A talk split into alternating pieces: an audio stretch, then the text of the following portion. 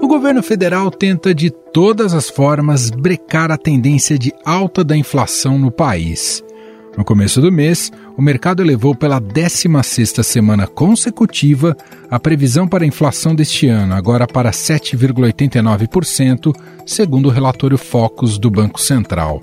As expectativas das mais de 100 instituições financeiras consultadas pelo BC para o IPCA de 2022 é mais que o dobro da meta de 3,5%. E a gente volta agora a falar sobre inflação, porque nessa semana tem a divulgação do IPCA de abril na quarta-feira e a bandeira verde da energia elétrica, que começou a valer no dia 16 de abril, deve começar a fazer efeito então no índice de inflação a partir desse mês.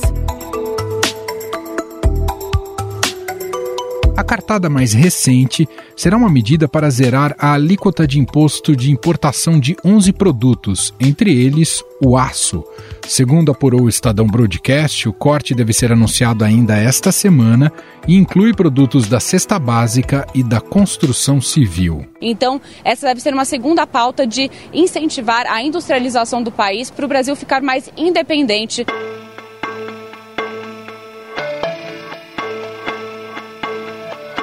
Os 11 produtos que serão zerados são os que pesam no bolso do brasileiro e têm ajudado a aumentar a inflação.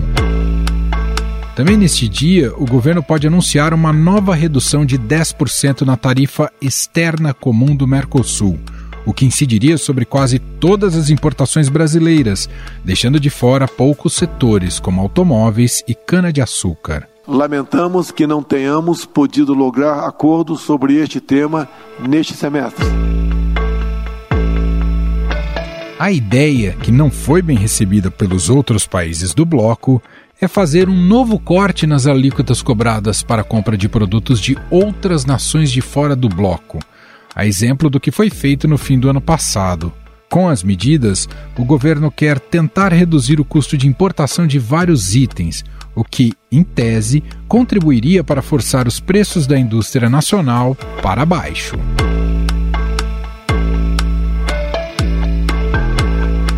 A avaliação é que a redução do tributo para importados pode ser feita sem prejudicar a indústria nacional, já que o decreto do presidente Jair Bolsonaro ampliou a redução do imposto sobre produtos industrializados de 25% para 35%. No entanto, na semana passada, o ministro Alexandre de Moraes, do Supremo Tribunal Federal, suspendeu de forma parcial a medida para os produtos industrializados no restante do Brasil que concorrem com os fabricados na Zona Franca. O ministro Alexandre de Moraes, do STF, ele suspendeu a redução do imposto sobre produtos industrializados, né, o IPI, é, sobre os produtos fabricados na Zona Franca de Manaus. Moraes questionou uma decisão do governo Bolsonaro de ampliar o corte do imposto de 25% para 35%, pediu para que a decisão fosse anunciada com urgência a Bolsonaro, além de determinar um prazo de 10 dias para que ele preste informações. Porém, a redução do imposto de importação dos 11 itens tem que passar pela Câmara de Comércio Exterior, grupo que reúne representantes de vários ministérios, além da presidência. Em um minuto, vamos analisar essas medidas do governo de olho na alta da inflação numa entrevista com a economista Karina Bugarin. Compromissos ambientais são fundamentais para o crescimento de uma empresa e para garantir a competitividade. O iFood, empresa brasileira líder da América Latina em tecnologia do universo da alimentação, tem como propósito alimentar também o futuro do mundo por meio de metas, inovações, iniciativas e incentivos. Um dos incentivos é o programa iFood Regenera, que tem como objetivo zerar a poluição plástica das suas operações de delivery e tornar-se neutro na emissão de carbono, ambas até 2025. Para que essas iniciativas e metas aconteçam até o prazo proposto, a marca trabalha com compromissos assumidos publicamente com o time técnico, empresas parceiras, especialistas e formadores de opinião. Para que o resultado seja alcançado, o iFood dividiu os projetos em três etapas: reduzir, neutralizar e regenerar. Para saber mais sobre as iniciativas, acesse news.ifood.com.br. Estadão Notícias. Em março deste ano, o governo adotou medida semelhante ao zerar até o fim do ano os tributos de importação do etanol, alguns alimentos e bens de informática e de capital. No caso dos alimentos, foram zerados os itens da cesta básica com maior peso no INPC: café, margarina, queijo, macarrão, açúcar e óleo de soja. Também foi zerado o tributo sobre o etanol, que era de 18%. O governo federal reduziu a zero o imposto de importação sobre o etanol e seis alimentos. E também aprovou nova redução de alíquota para importação de máquinas e equipamentos e produtos de informática. A redução das tarifas de importação é uma das bandeiras de Guedes. A promessa estava no programa eleitoral de Jair Bolsonaro em 2018. O economista-chefe de Jair Bolsonaro tem dito que vai liberar geral, ou seja, que vai reduzir as alíquotas de importação de bens industriais, fazendo uma farra dos importados, com uma consequência brutal para o desemprego no Brasil.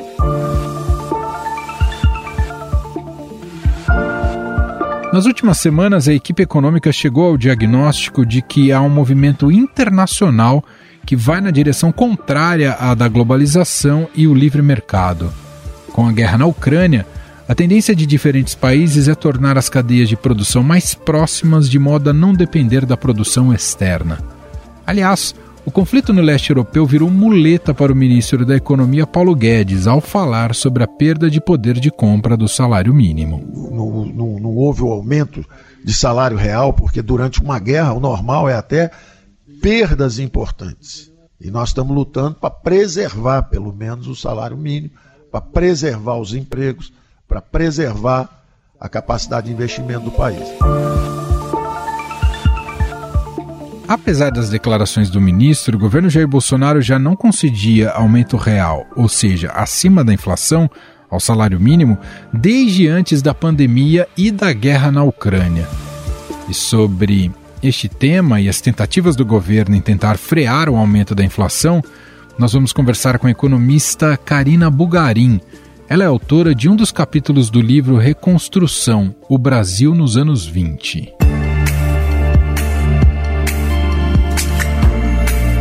Olá, Karina, tudo bem? Seja bem-vinda. Olá, Manuel. É, olá, ouvinte. Super obrigada pelo convite.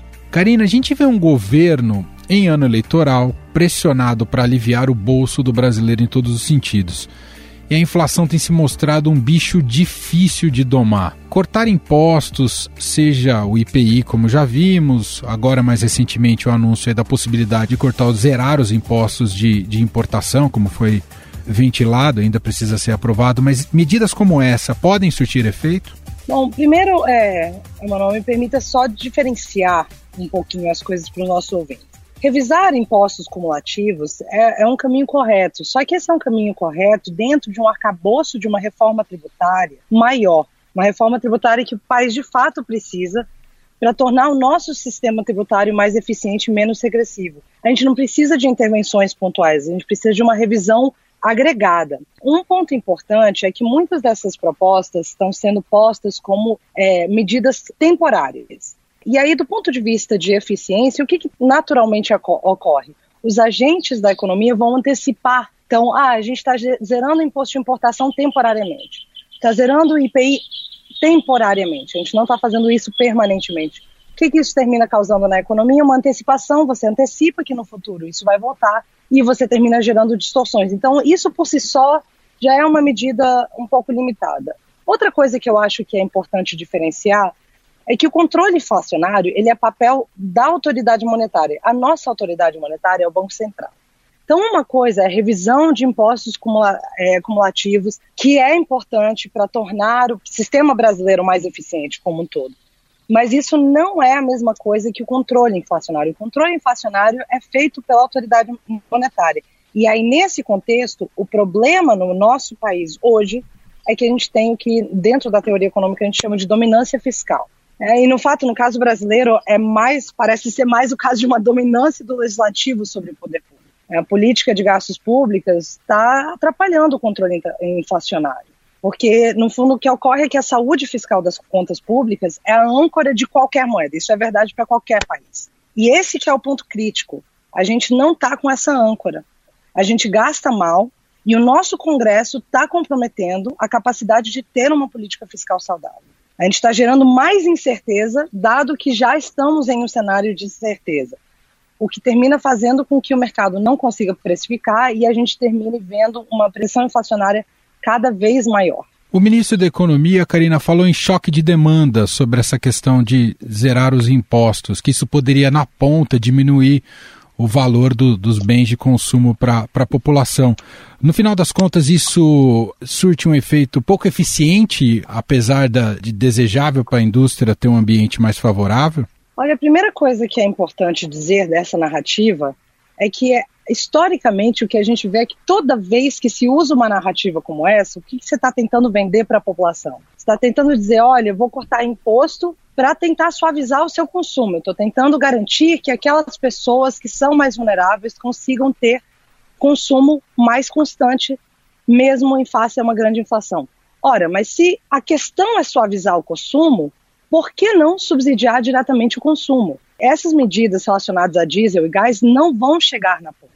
Isso não vai fazer com que a população mais vulnerável que é a população que não tem reservas, que não consegue manter padrões de consumo razoáveis em um cenário de alta inflação, essa população não vai sentir essas medidas que o governo está dizendo que servem para eles. Então, as medidas que o governo está propondo, não, de novo, não que remover ou revisar impostos cumulativos seja ruim, não, isso é bom, mas isso é bom dentro de um arcabouço maior. Uhum. Essa medida não vai ser eficiente. As, isso não vai chegar na ponta. E principalmente isso não vai chegar nas pessoas que, neste momento, estão enfrentando um desafio imenso de manter um mínimo de, de consumo. Em relação ao controle inflacionário, o Banco Central tem tomado as medidas possíveis, né, e aumentando a taxa de juros.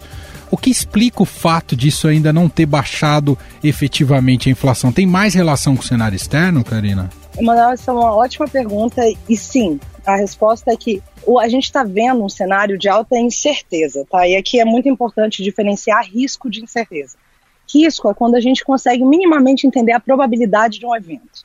Incerteza quando a gente não consegue entender nada, a gente não sabe de nada, a gente está dando tiro no escuro. Hoje o mundo vive um cenário de altíssima incerteza a guerra da Ucrânia e as novas medidas de lockdown na China, relacionados ao, ao aumento de casos de Covid agora lá, estão gerando cenários de incerteza muito grandes. Isso faz com que se tenha pressão inflacionária no mundo afora. Ou seja, mesmo o Banco Central adotando todas as medidas corretas para controle inflacionário, vai respingar no Brasil o cenário externo. Não tem como a gente se blindar 100% disso.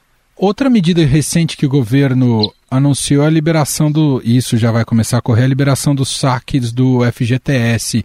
Isso também tende a estimular o consumo. Como é que isso entra nessa equação do que a gente está conversando aqui, tanto estímulo da economia quanto controle inflacionário? Primeira coisa é que essas contas do FGTS, eu confesso que eu nunca consegui ver elas sendo bem feitas. A liberação do FGTS parece ser a solução milagrosa desse governo de forma recorrente. Né? Toda vez que tem qualquer coisa, isso aconteceu logo antes da pandemia, aconteceu durante a pandemia, agora de novo. Eu não sei quanto FGTS de fato as pessoas ainda têm para sacar. Esses números que vêm do governo são um pouco obtusos, assim, eu não sei, obscuros, eu não, não consigo muito bem é, entender qual que é o efeito real que isso vai ter, porque de fato isso é uma medida tradicional anticíclica. Você expande dinheiro, né? Você tem uma expansão monetária, as pessoas tendem a consumir mais e assim você tenta reduzir um pouco os choques no consumo. Mas, de novo, é, não está claro outra vez para quem que é, qual que é o objetivo dessa medida. Para quem que é? É para todo mundo? É para quem é mais vulnerável? E, de novo, toda vez que a gente começa a fazer esse tipo de medidas, é, chamando atenção para essa parte de subsídios, para além desses, do FGTS, o subsídio ele, ele é uma forma de imposto negativo, né? ele é nada mais é do que um gasto. Sabe no FGTS você está tá ampliando a base monetária como que a gente, nós, população, vamos financiar isso? Porque quem financia essas medidas somos nós, somos os contribuintes. De onde está vindo esse dinheiro? Com um orçamento secreto, com um, uma loucura, uma insanidade fiscal, diversas regras fiscais sendo revistas e não sendo mantidas, eu não consigo ver como essa equação vai fechar. Então, para além de uma questão muito clara de que eu não sei qual é a efetividade de uma medida dessas anticíclica, dado que eu não sei essa a solução do FGTS parece ser uma solução mágica a cada passo que esse governo dá, então não sei exatamente se isso é. Não consigo recuperar os números para dizer que isso é uma medida efetiva, mas para além disso, tem um descompasso fiscal. De novo, a questão fiscal é a nossa âncora, é a âncora da nossa moeda. Se a gente tem um cenário fiscal completamente descompassado, que tipo de âncora a gente vai ter? Nenhuma. E aí você tem outro grau de incerteza, e aí você tem outra pressão inflacionária. Então, nesse momento, o que a gente mais precisa é dar uma respirada e tentar ver onde é que a gente vai segurar, apertar o cinto, onde que a gente consegue segurar a gastança e como que a gente consegue se responsabilizar fiscalmente. Sermos responsáveis do ponto de vista fiscal o que em ano eleitoral tradicionalmente no Brasil é quase impossível de se imaginar. A gente pode dizer que o governo está quase armando uma bomba relógio para o próximo presidente, seja o, o próprio Bolsonaro ou, ou, quem vier a ser eleito? Eu acho que sim. Um sobrinho meu, mais novo, ele, ele brinca muito que ele diz: não, mas isso é problema para o eu do futuro. Quando eu falo para ele, ah, olha, mas não pode comer balinha agora. Então, não, mas isso é um problema para se eu tiver cara, isso é um problema para eu do futuro, tia. É, é um pouco isso que eu sinto que esse governo está fazendo agora. Isso é um problema para o eu do futuro, porque afinal de contas o governo acha que plena convicção de que eles vão ganhar, porque afinal de contas eles vão gastar muito na cabeça deles, eles vão ganhar essas eleições. Aí vai ser um problema para eles no futuro, para o eu no futuro, que nem o meu sobrinho de 5 anos fala. Como é que a senhora vê, por falar em eu do futuro, o eu do futuro no presente já está pensando em rever o teto de gastos? Isso também complica ainda mais a situação do nosso descontrole na, na política fiscal? A primeira coisa é que, para você rever, o teto de gastos ele, ele foi muito importante para o Brasil. E o que, que o teto de gastos fez? Ele sinalizou muito claramente um compromisso com trajetória de dívida. Então a gente estava tentando mostrar para todo mundo, dizendo: olha, a gente está sinalizando muito claramente que a gente se responsabiliza ao longo do tempo. Como qualquer regra e como qualquer situação dentro de, de contextos humanos, as, as questões precisam ser revistas. A atual regra, ela não atrela questões arrecadatórias, né? Você, você controla o gasto, mas isso não está acoplado a uma questão de capacidade de arrecadação. Então, rever o teto em si só, a ideia de rever o teto, não necessariamente é ruim. A questão é como, né? Então, se for para rever o teto, não é suspende o teto e cria um novo teto. É de fato o que, que não está funcionando, por que, que não está fu funcionando, fazer uma avaliação de impacto regulatório. Como que essa regra, se a gente mudar desse jeito, vai afetar contas públicas, ter uma discussão séria com especialistas, com pessoas competentes e criar consenso com a sociedade, Isso. Tal qual foi feito no plano real né, onde eh, você tinha uma questão muito abstrata, inclusive usando a URV, e se foi feito um esforço gigantesco sobre a necessidade disso. A gente precisa mobilizar a sociedade e a sociedade precisa se engatar com questões de responsabilidade fiscal. Isso é feito com muito engajamento é, da parte do próprio governo também. Isso tem que ser um, sério levado, um assunto levado a sério que não é o que está acontecendo agora. Um presidenciável comprometido com essas balizas que você comentou aqui para gente, ao se dirigir para o eleitorado agora na campanha eleitoral, o que, que ele pode dizer para o eleitor se ele for responsável com, com esse tipo de princípio? Olha, eu acho que uma coisa muito simples é eu me importo com o seu dinheiro. O governo não existe uma bolha. O orçamento ele não vem independente da sociedade. O governo existe por causa e para a sociedade a capacidade do governo de gastar, o dinheiro do governo, ele vem da sociedade. Eu acho que um, um, recado importante é: olha, eu me importo com o seu dinheiro. Então, eu me importo com prestar contas a você pelo uso do seu dinheiro. Eu me importo com como eu estou escolhendo, onde eu estou escolhendo colocar o seu dinheiro. Então, se eu tenho níveis de subsídio que equivalem a um pouco mais de 2% do PIB, o que eu estou dizendo para a população, eu, eu Estado, é, olha, para mim, eu prefiro usar o seu dinheiro para subsidiar alguns agentes do setor privado que não sei exatamente por que, que foram escolhidos. Você, sociedade, não precisa saber por que, que eu escolhi eles, mas eu os escolhi. E eles são muito mais importantes do que as pessoas que recebem Bolsa Família, ou, ou que recebiam Bolsa Família, que equivalia a mais ou menos 0,5% do PIB. Então, o recado tem que ser dado de que eu, político, eu presidenciável, me importo com o seu dinheiro e quero explicar para você quais são as decisões que eu estou tomando sobre onde alocar esse dinheiro e por que, que eu estou alocando ele onde eu estou alocando ele. Muito bem, essa é a economista Karina Bugarin, autora de um dos capítulos do livro Reconstrução Brasil nos anos 20, publicado pela editora Saraiva, gentilmente aqui atendendo a nossa reportagem. Karina, muito obrigado aqui pela entrevista, pela análise e até uma próxima. Até uma próxima. Muito obrigada pelo convite, Manuel. Muito obrigada aos ouvintes por estarem aqui conosco. Até a próxima. Estadão Notícias. E este foi o Estadão Notícias de hoje, quarta-feira, 11 de maio de 2022. A apresentação foi minha, Emanuel Bonfim. Na produção, edição e roteiro, Gustavo Lopes, Jefferson Perleberg e Ana Paula Niederauer. A montagem é de Moacir Biasi. Escreva pra gente no e-mail podcast@estadão.com. Um abraço para você e até mais.